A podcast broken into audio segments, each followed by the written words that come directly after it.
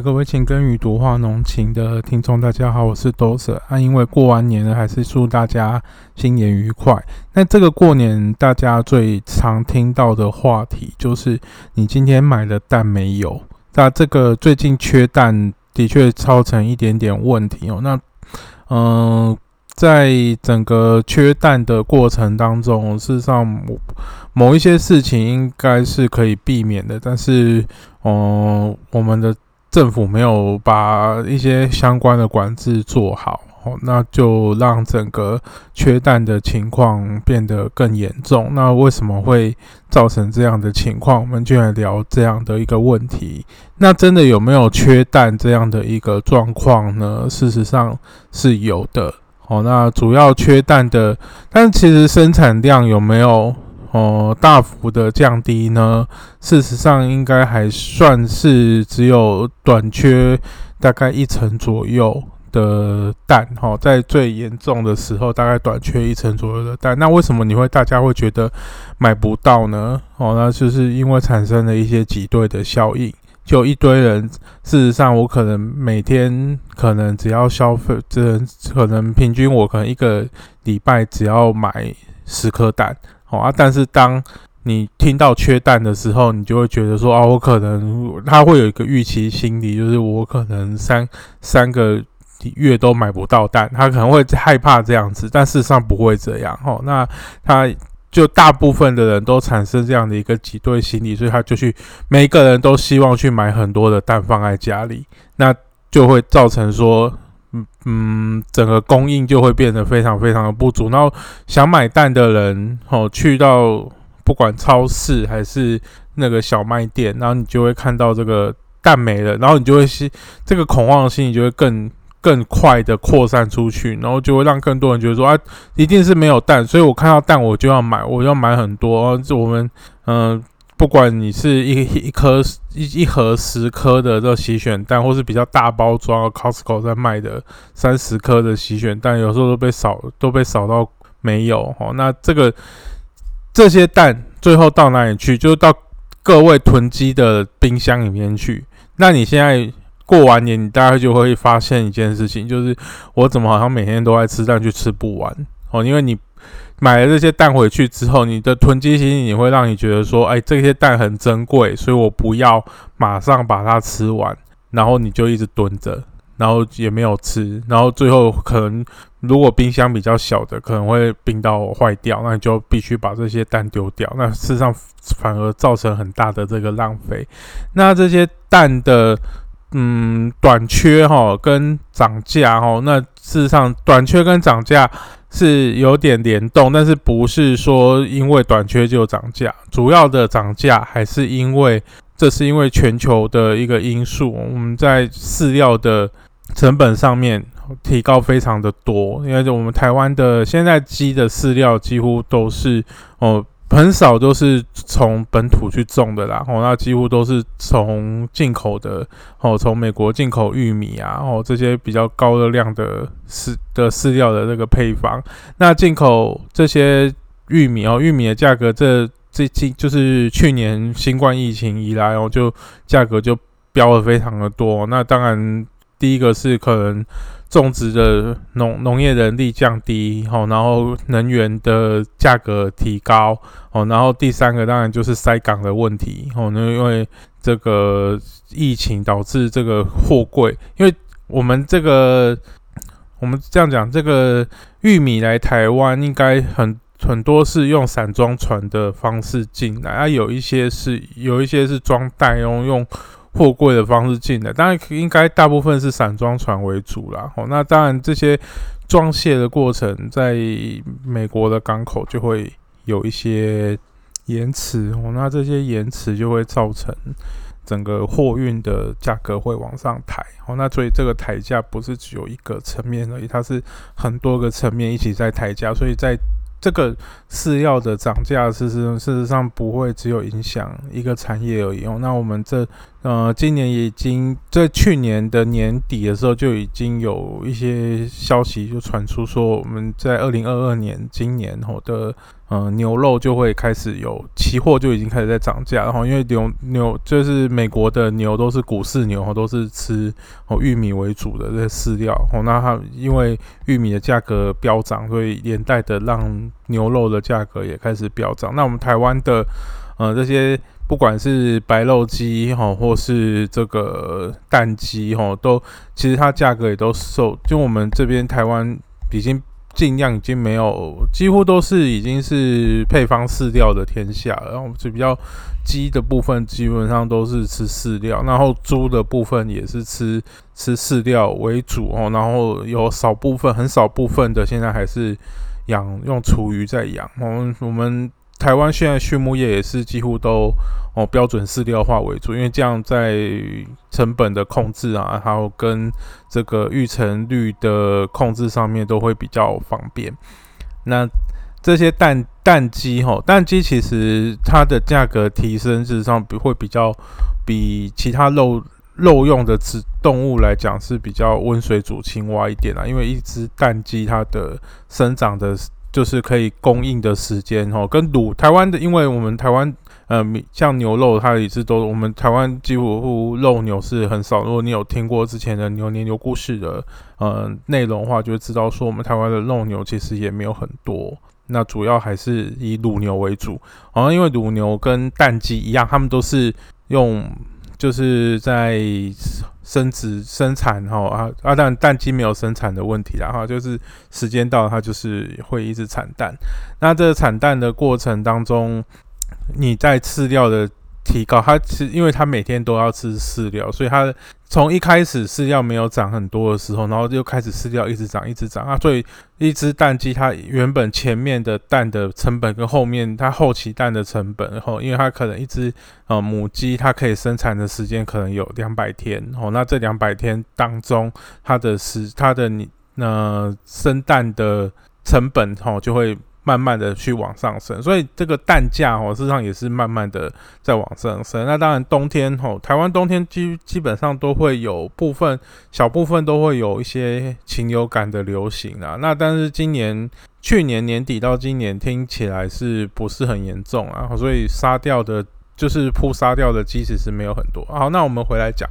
当我的蛋价格提高的时，就是我的成本提高的时候，你是蛋厂。鸡蛋厂的人，你会怎么样去应对这个事情呢？你当然就是想说，我的成本提高，我因为我也想要赚钱，我不想要。其实赚钱现在已经变成说赚钱是已经是有时候不太去想了，现在只是想说我不要亏钱。那现在，嗯，农委会做一件事情，就是他。在经济学上面来讲，需求、供给跟价格实际上是一个联动的关系。那你要去用价格去影响供给，还是用供给影响价格？它用做一个比较看起来对消费者比较好，但事实上对整个产业伤害是很大的一个政策。它一开始他就说我的单价就动涨。哦，因为我们消费者很奇怪，我们消费者都觉得什么东西都不可以涨到我身上，那所以只要成本有涨，就必须生产生产者要去吸收。那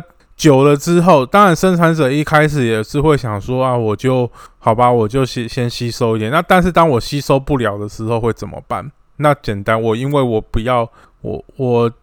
如果说我做多少哦，做越多赔越多，那会变成我就不要做。不，所以就有有一些蛋鸡场，他就把鸡就是换掉，吼，就空手，他就跟我们股票说一样，我就做空，哦，就股票卖掉，我手上就是有现金，我就我就不买了，我不买，因为股票继续在股票继续在跌，那我不买，哦，我就不会有损失。那跟一样，蛋鸡场它有一些蛋鸡它就不养了，好，那就造成整个供应量就开始减少，你市面上就会开始诶有点买不到，就是特定的通路就会买不太到蛋。那这些特定的通路为什么会没有办法供应蛋？它可能有一些就是它就是跟一般的这个蛋鸡场，它就去进货哦。那这些进货的，它第一个它可能被呃物价的调控控制到，所以它就不能，它就是变成政府会列管你不能涨价的。的通路，那不能涨价，你蛋机场交到这个这种通路，它当然就会有一点问题哦，所以蛋机场就会干脆说说，那我不要交给这个通路就好，因为也没有强制规定要交给这个通路。那这些通路没有蛋，你消费者看到诶买不到蛋，开始恐慌感就出来了，就去挤兑，那就会连其他的蛋的通路也会被挤兑到，所以变成那这些大家买回去蛋都没有在。也也都消化的数量也没那么快。哦，所以你年前有一有一波挤兑的呃热潮出来之后，你看现在很多市场上面又开始有蛋了。哦，这些不是说政府又去调很多蛋出来，而是这些之前买蛋回去的人，他看到自己家里面还有蛋，他就不会出来买啊。哦，那他就变成说啊，那个因为我还没有吃完，我等吃完再来买。那等你吃完之后，如果你看到蛋的供应还是正常哦，你还是都看得到架上有蛋，你就不会想说我还要再去买蛋，跟卫生纸之乱的模式是有点像哦。最近卫生纸又又又在也是有开始有一点挤兑的这个模式出来。那我是觉得台湾的消费市场对于这种供应的紧缩，事实上它太执着在我不能涨价这件事情上面哦。如果当一个东西，我的工成本真的提高了，哦，那当然大家都会说啊，如果成本提高，你对消费转嫁到消费者身上，好像就是说啊，羊毛就好像都是找消费者开刀。那事实上，这个东西在涨价，其实这涨的过程当中，第一个当然也可能有通膨的问题啦，哦，那政府想要抑制通膨，那用最武断的这个手法，就直接把价格压下来。那实际上这种手法，你只是说做一半的控制而已。然后现在有一些通路，其实它比较聪明，它就是说，哦，我现在价格可能就会也会提高，那没有错。好，但是我会限制我一个人，哦，只能买多少，就直接把你挤兑的。对付挤兑就是不能把让你无限制的提提款然后那银行也一样哦，买东西也一样。你要是有一些有一个人就可以无限制的把比较真呃比较稀少的资源买光的时候，那你就会导致其他人也买不到。这个资源，哦，也也拿不到这个资源，然后你就会让整个挤兑的情况更加恶化。我们现在年前的这个鸡蛋缺蛋的这个状况，其实就是一种鸡蛋的挤兑。哦，那当然也有一些人就是跟着在那边说啊，我们好缺蛋哦，这样，啊就会造成很多人更恐慌嘛。那事实上，你现在买到。家里面去，像有的人去 Costco 买一一盒三十颗蛋啊，你家里只有两个人啊，请问三十颗蛋我要吃多久？一天吃两颗也要吃半个月哦。那等，那你下次再去买就是半个月之后的事情。那大家会把这个购买的能量错开之后，你就会你会发现还是买得到蛋。你现在去市场上面买蛋还是会买得到蛋。那如果说农委会一开始是用限制购买的这种呃这种。措施哈，去要求大家去，就是去控制供给哦，控制每个人可以购买的这个数量。那价格的，因为那有的是说我把价格给提高哦，提你，因为很多通现在不管通路啦，或是淡机场哦，其实对于。呃，对于农农委会现现在之前的这个政策是蛮感冒的，因为他不准你涨价，啊不准你涨价，我他的心里面就是想说，我已经在亏钱了，你还不准我涨价，那我就是。就是刚刚讲了，就空手就好，然后就你就就更加剧这个供给面的不足，然后你再说什么我去调哪里调啊？生产的成本就一直居高不下，你又没办法去解决这个生产的成本，所以现在过完年之后开始说我要去补贴哦饲料的成本哦，这个会让整个生产成本稍微降低一点哦，那这个可有就就可能会比较对于整个。鸡蛋的供应会会比较好一点哦。那当然，你不要再去影响说什么我，因为政府都很喜欢说我在平抑物价哦。那当然，物价你如果有人不断的。不当的去做哄抬，的确是不对的。但是你要去，你要有能力去看，说我现在这个物价到底是结构性的问题，还是只有单一两个人、几个人在那边炒作？如果只有几个人在那边炒作，你就真的要把那几个人给抓出来。但是如果是整个结构性成本，你要你应该有能力去。知道说这个结构性的成本的确都在上升，那的确在上升，去解决这个问题就是政府应该去做的事情，而不是说啊你就很粗暴的就反正你就先吃叶子豆腐哦，那那你说生产的业者来讲的话，它已经在涨上上游涨它饲料钱，它已经很不已经很痛苦了，然后它下游它又没办法把价格给提高，它所以它都夹在中间，亏都是在亏它。那到底谁会补谁会补偿它？哦，这个也是一个很大的问题。那对于如果你当初是采取一个哦，你就让它温温和的去做价格的调整的时候，那这个时候业者本身他可能就是在不同的通路上面，因为有一些他可能是已经有签契约的的这个场合，他没办法说，哎呦，还有因为他有一个契约价，他通常契约价会谈的比就是价跟量它会稳定啊。哦，那如果说已经超，他当然现在是如果说现在饲料的成本越来越高，他可能也会。之后在签约的时候，他可能也会去去加入这些相对应的这些条款，就是这些收购价格什么，他也会去做。这是契约绑的部分，就不太干这个产地收购的事情。那另外就是说，现在呃，你如果去买什么冻福蛋啊，哦，这种就比较没有影响，因为它本来的投入的成本哦，它其实它冻福蛋啊，吼，或是什么有什么飞龙式啊这些，其实它本来就有一点溢价哦。我们说溢价就是它，因为它有做这些东西，它其实它的它本来一颗蛋的成本价格就已经，它有稍微加一些成本上去，就已经给消费者。那因为它跟大量生产的笼式的这些鸡蛋鸡来讲的话，它的确它的成本就比较高，所以它一开始就预抓一些利润在那边。所以当饲料的成本涨价的时候，哦，这些冻福蛋的成本，它还可以吸，它可以，它等于它的吸收的弹性是有的。那我们一般的鸡蛋的，就是一般洗选或是散装的鸡蛋，它的弹性是不好的。那政府可以在这个当中去做什么？当然不是说强制大家就会去做做冻福蛋或是飞龙式的蛋哦。那这也会有造成另外一个问题，就是当我们业者的这些转型都还没有转好的时候，你就硬要他做的时候，那。很多业者就会想说啊，我就空手就好了，因为跟着政府这样子走，我可能会更痛苦。那我干脆就收一收，不要不要做最大。哦，那不要做最大，苦的还是苦的还是消费者，因为消费者对于对于他有没有办法稳定的去拿到哦这些像鸡蛋啊、牛奶啊这些是最对台湾来讲是最稳定的蛋白质的来源，那他都拿不到，他对于营养的需求就会产生一些问题。那我们当然是不希望这种事情去产生，所以我们也希望说，不管你现在是消费者，你在买这些鸡蛋、买这些牛奶的时候，你要先想一想，说我到底我的需求是多少？因为这些东西买进来，不像卫生纸，卫生纸你不用你就摆在家里面不会坏，也不。就顶多占空间，你也不用花那另外的能源去储藏它。你买一个洗选蛋回来，就一定要冰，不冰它就会坏掉。那当你买那么多的东西进来，那你又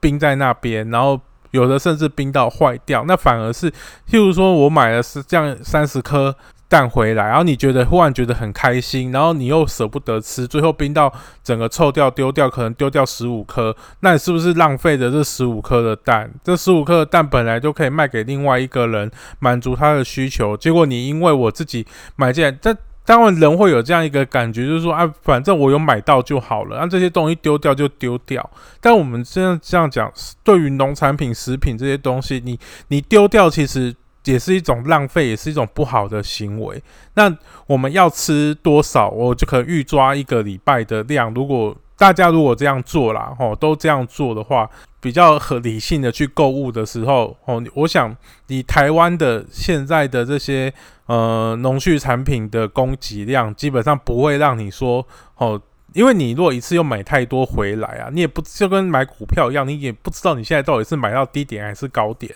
你还是。定期定额去买哦，人家就会讲股票定期定额买买农产品食物，其实也是定期定定量的去买就可以了，因为你价格可能会去波动，那波动的时候，你这个时候你一次想要买多，你也没有那个嗯呃，你也没有你也没有那个能力去做储藏哦，那就会造成很大的后续，其实是造成更大的损失啊。哦，那当然蛋的问题，我想。这在我们节目出来的这个时候，应该是已经慢慢可以获得一点疏解了。那我想，这个部分，除了消费者哦自己的问题之外，我想，嗯，政府部门哦，不能说一开始就用这么粗暴的手段去做。哦，调控哦，那你调你这样子做调控，我想久了之后，业者也很难跟，就是你会叫不动业者啊，因为业者都就会觉得说我听政府的，就我都亏钱，那我为什么就要去听政府？那你政府的施政就会变得越来越困难。我想这个是要去思考的一个部分。好，我们今天的分享哦就到这边，谢谢大家。